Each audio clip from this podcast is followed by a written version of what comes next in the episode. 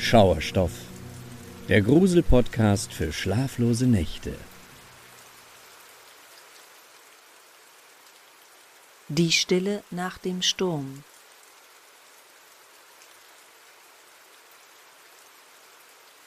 Es ist fast auf den Tag genau 123 Jahre her, als ein schottischer Seemann sich aufmachte, um seine vermissten Freunde zu suchen. Es war der 26.12.1900 und damit ein eiskalter, nebliger Dezembertag gewesen, als Joseph Moore, ein junger Leuchtturmwächter, im Hafen der schottischen Stadt Lewis an Bord eines kleinen Suchschiffs ging, um zu den Flennan Isles zu fahren. Eine winzige Inselgruppe der Äußeren Hebriden im Westen Schottlands. Nicht mehr als ein paar felsige Erhebungen im Meer, die bis heute nicht einmal bewohnt sind. Nur ein einziger Leuchtturm, gerade erst kurz zuvor, im Jahr 1899 fertiggestellt, befindet sich dort. Ein kleiner weißer Turm, vollkommen abgeschnitten vom Rest der Welt und mutmaßlich der Schauplatz eines absoluten Mysteriums, für welches bis heute keine zufriedenstellende Erklärung gefunden wurde. Denn hier verschwanden einst und ohne jede Spur die drei Leuchtturmwärter James Ducat, Thomas Marshall und Donald MacArthur. Jener Leuchtturm, der sich auf der nördlichen Hauptinsel der Flannan Isles befindet, war damals ein wichtiger Verkehrsknotenpunkt für Schiffe aus Schottland und Übersee. Die stets dreiköpfige Crew vor Ort hatte ihre Dienste immer zuverlässig ausgeführt. Doch schon am 15. Dezember, also elf Tage bevor Joseph Moore auf der Insel nach dem Rechten sehen sollte, war der Besatzung eines passierenden Dampfers etwas Merkwürdiges aufgefallen. Der Dampfer war auf seinem Weg von Philadelphia nach Edinburgh in Sturmböen geraten, die zu jenem Zeitpunkt über den äußeren Hebriden wüteten.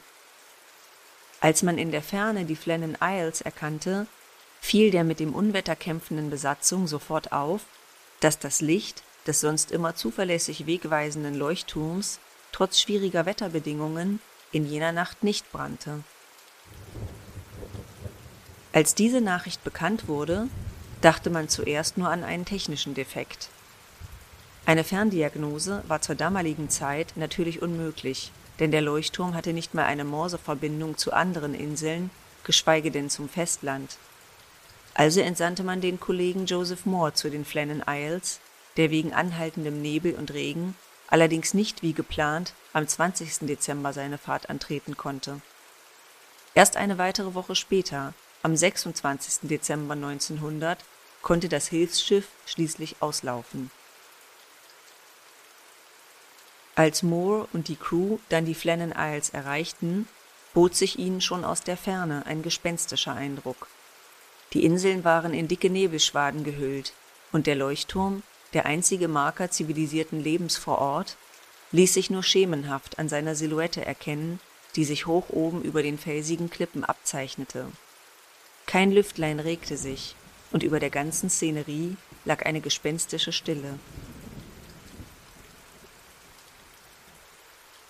Schon seit der Nachricht über das fehlende Licht des Leuchtturms vom 15. Dezember hatten viele Sorgen den Wärter James Moore umgetrieben.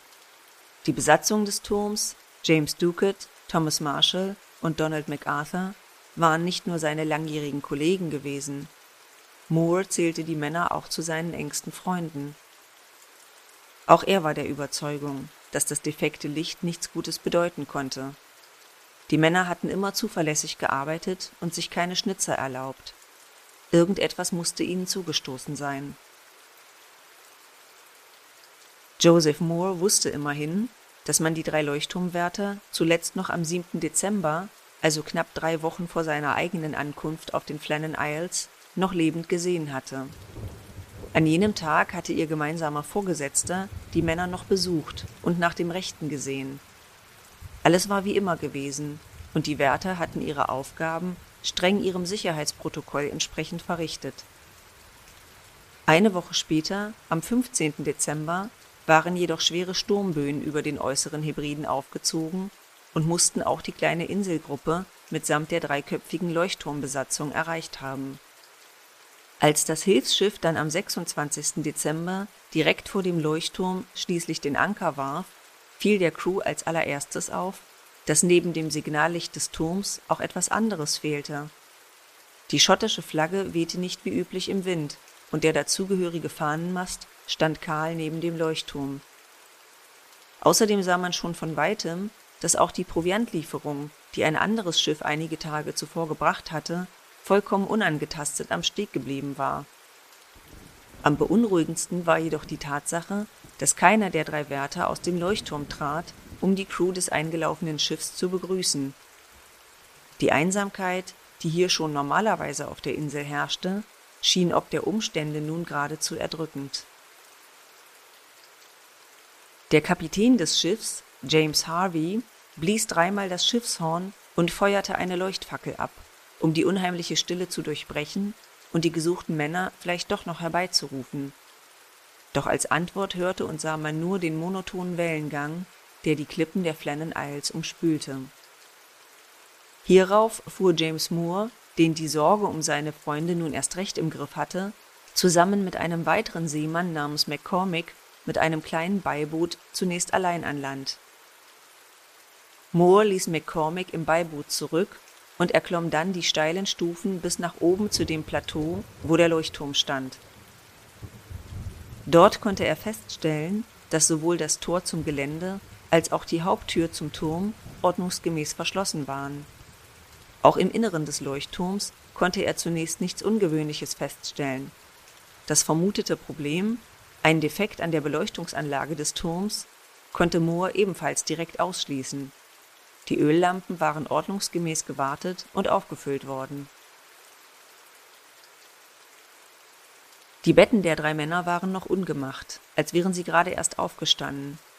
Ansonsten wirkte alles bestens aufgeräumt und organisiert, kein schmutziges Geschirr stand herum, und überhaupt machte der Leuchtturm auch von innen einen völlig normalen Eindruck. Da bemerkte Moore jedoch, dass sämtliche Uhren vor Ort stehen geblieben waren. Außerdem entdeckte er einen Stuhl in der Essecke, den jemand offenbar umgeworfen hatte. Zudem war der Esstisch mit Brot, Käse und Fleisch gedeckt, so als hätten die Männer sich gerade erst zum Abendessen hinsetzen wollen. War der umgestürzte Stuhl vielleicht ein Indiz dafür, dass irgendetwas sie aus ihrer Routine gerissen hatte? Moore beschloss kurzerhand, zum Hilfsschiff zurückzukehren, um mit weiteren Männern einen Suchtrupp aufzustellen. Das Team suchte das Gelände nun weiträumiger ab und stellte fest, dass eine der beiden Aussichtsplattformen erhebliche Defekte aufwies. Die Plattform im Westen des Leuchtturms hatte offenbar massive Sturmschäden davongetragen. Die Reling an der Treppe zur Plattform war teilweise aus ihrer Verankerung gerissen worden, und man fand Überreste einer fest installierten Toolbox, die offenbar an der Felswand zerschellt war. Hoch oben auf den Klippen, ganze 60 Meter über dem Meeresspiegel, war außerdem eine ganze Schicht Torf vom Boden gerissen worden. Nach all diesen Entdeckungen setzte der Suchtrupp seine gewonnenen Erkenntnisse zu einem möglichen Szenario zusammen die drei Männer waren von dem heftigen Sturm am 15. Dezember überwältigt worden, und das Meer hatte sie tragischerweise mit sich gerissen, als sie auf der westlichen Aussichtsplattform den Schaden reparieren wollten. Diese Annahme widersprach allerdings in vielen Teilen den Schlüssen, die man aus näheren Untersuchungen zog. Von den drei Ölanzügen etwa, die die Wärter für gewöhnlich bei ihren Draußeneinsätzen trugen, hing einer noch am Haken dies musste bedeuten, dass einer der Männer entweder ohne Schutz vor Kälte und Regen vor die Türe gegangen war oder, was in Anbetracht des Atlantikwetters mitten im Dezember deutlich wahrscheinlicher schien, er war vielleicht allein im Leuchtturm zurückgeblieben. Es gilt außerdem als sicher, dass die drei Männer nicht inmitten eines Jahrhundertsturms versucht hätten, die Beschädigungen am Leuchtturm zu reparieren. Der 42-jährige James Ducat hatte mehr als 20 Jahre Erfahrung als Leuchtturmwärter und sicherlich schon viele Unwetter mitmachen müssen. Es lag in seiner Verantwortung für sich selbst und seine Kollegen, vernünftige Entscheidungen zu treffen, die in erster Linie der Sicherheit dienten. Niemals hätte er die Weisung erteilt, die westliche Aussichtsplattform bei Sturmböen, peitschendem Regen und meterhohen Wellen reparieren zu müssen. Der entscheidende Haken warum die drei Leuchtturmwärter vermutlich nicht einfach während des Unwetters ertrunken waren, offenbarte sich jedoch, als man das Logbuch in einer Schreibecke des Turms fand. Der Sturm und dessen Abklingen waren darin noch ausführlich von Thomas Marshall protokolliert worden. Am 12. Dezember schrieb Marshall Sturm aus nordwestlicher Richtung. Das Meer schäumt vor Wut. Ich habe noch nie ein solches Unwetter erlebt. Meterhohe Wellen, die bis an den Leuchtturm schlagen. Trotzdem alles in Ordnung. Nur James Ducat hat schlechte Laune. Später am 12. Dezember ergänzte er dann Der Sturm wütet noch immer. Wir können nicht rausgehen und sitzen im Leuchtturm fest. Wir haben das Nebelhorn eines Schiffes gehört. Ich konnte es ein bisschen aus der Ferne erkennen. Ducat hat sich wieder beruhigt, aber Donald MacArthur weint. Auch einen Tag später wurden die Stimmung und das Wetter offenbar nicht besser. Thomas Marshall schrieb, der Sturm hat die ganze Nacht gewütet. Er kommt jetzt aus nördlicher Richtung. Ducat ist weiterhin ruhig. MacArthur betet. Etwas später schrieb er noch, Mittagszeit. Der Himmel ist grau. Ducat, MacArthur und ich haben zusammen gebetet. Für den 14. Dezember gab es keinen Logbucheintrag. Der Eintrag für den 15. Dezember war ebenfalls nicht in dem Buch niedergeschrieben worden, stand allerdings auf einer kleinen Kreidetafel daneben.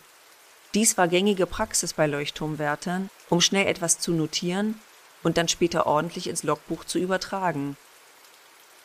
Die letzten Zeilen von Thomas Marshall lauteten 15. Dezember. Der Sturm ist vorbei und die See wieder ruhig. Gott beschützt uns. Vor allem diese Notiz schien zu beweisen, dass James Ducat, Thomas Marshall und Donald MacArthur erst nach dem Unwetter verschwunden sein mussten, was die Theorie von den drei ertrunkenen Leuchtturmwärtern plötzlich sehr unwahrscheinlich werden ließ. Nur, was war dann mit ihnen geschehen? Auch wenn man sich im Nachhinein uneins war, welche der gerade vorgetragenen Abschnitte aus dem Logbuch tatsächlich der Wahrheit entsprachen und welche im Laufe der Zeit einfach hinzugedichtet wurden, wie etwa die Beschreibung der emotionalen Verfassung von Marshalls Kollegen. Es gilt als historisch sicher, dass Donald MacArthur sehr temperamentvoll war und schnell die Fassung verlor. Seine schnelle emotionale Überforderung und Reizbarkeit lag vielleicht auch daran, dass MacArthur nur aushilfsweise auf dem Leuchtturm mitarbeitete. Er war nur der Ersatzmann für einen anderen Kollegen, namens William Ross, der wegen Krankheit längere Zeit ausfallen musste. MacArthur war es also nicht gewöhnt, wochenlang völlig isoliert und nun obendrein bei schwerem Unwetter in einem Leuchtturm auszuharren und sich derart heftiger Naturgewalten ausgeliefert zu fühlen.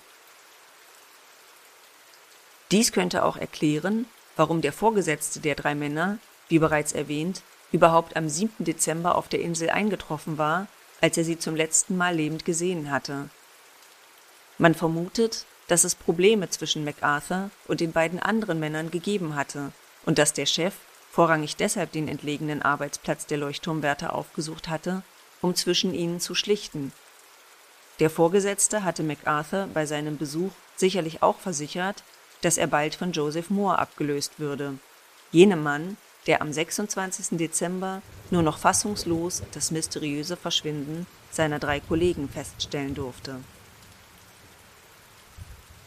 es gilt als durchaus möglich, dass MacArthur von einer Art Lagerkoller erfasst wurde. Frustriert darüber, dass er auf dieser abgeschiedenen Insel weit weg von seiner Familie festsaß, musste er nun noch mit diesem schrecklichen Sturm umgehen. Hatte er sich vielleicht irgendwann überhaupt nicht mehr im Griff und in der Folge seinen beiden besonneneren Kollegen etwas angetan? Und war er anschließend, als er die Konsequenzen seines Handelns nicht mehr ertrug, mit seinen beiden Opfern ins Meer gegangen und hatte sich selbst auch das Leben genommen. Eine andere Theorie besagt, dass James Ducat, Thomas Marshall und Donald MacArthur vielleicht nach dem Sturm überraschend von einer Windhose auf der Insel erfasst wurden. Schon frühere dort stationierte Leuchtturmwärter hatten im Logbuch zu Protokoll gegeben, dass solche Windhosen auf der Insel immer wieder spontan auftraten und sie manches Mal sogar vom Boden abgehoben und für eine kleine Strecke durch die Luft getragen wurden. War dies vielleicht der Grund, warum die drei Männer doch den Tod im Meer fanden, nachdem der Sturm augenscheinlich abgeflaut war? Der große Haken an dieser Theorie ist jedoch wiederum, warum eine solche Tragödie sich nicht schon zuvor und auch nicht danach auf den Flennon Isles zugetragen hatte. Und man muss sich auch hier wieder James Ducats langjährige Erfahrung ins Gedächtnis rufen, der nach all seiner Zeit als Leuchtturmwärter vermutlich wusste, wie er mit sämtlichen Wetterextremen und Überraschungen umzugehen hatte. Was auch immer die Männer das Leben gekostet hat, es hat ihre Angehörigen in tiefe Verzweiflung gestürzt. Die drei Leuchtturmwärter waren alle verheiratet gewesen und hatten mehrere Kinder zurückgelassen. Ihre Liebsten mussten ausgerechnet an Weihnachten erfahren, dass die drei nie mehr zu ihnen nach Hause zurückkehren würden. Und sie würden nie wissen, was der wirkliche Grund dafür war. Der einzige Zeuge ihres Verschwindens steht noch heute auf der Hauptinsel der Flennon Isles. Stumm und stoisch harrt der kleine weiße Leuchtturm dort aus und trotz den Gezeiten. Er waltet noch immer seines Amtes, wird allerdings mittlerweile vollautomatisiert betrieben. Nur noch selten fährt jemand auf die Insel, um nach dem Rechten zu sehen und die Technik zu warten. Die überwiegende Zeit des Jahres ist er dort allein und weist mit seinem Licht vorbeifahrenden Schiffen den Weg.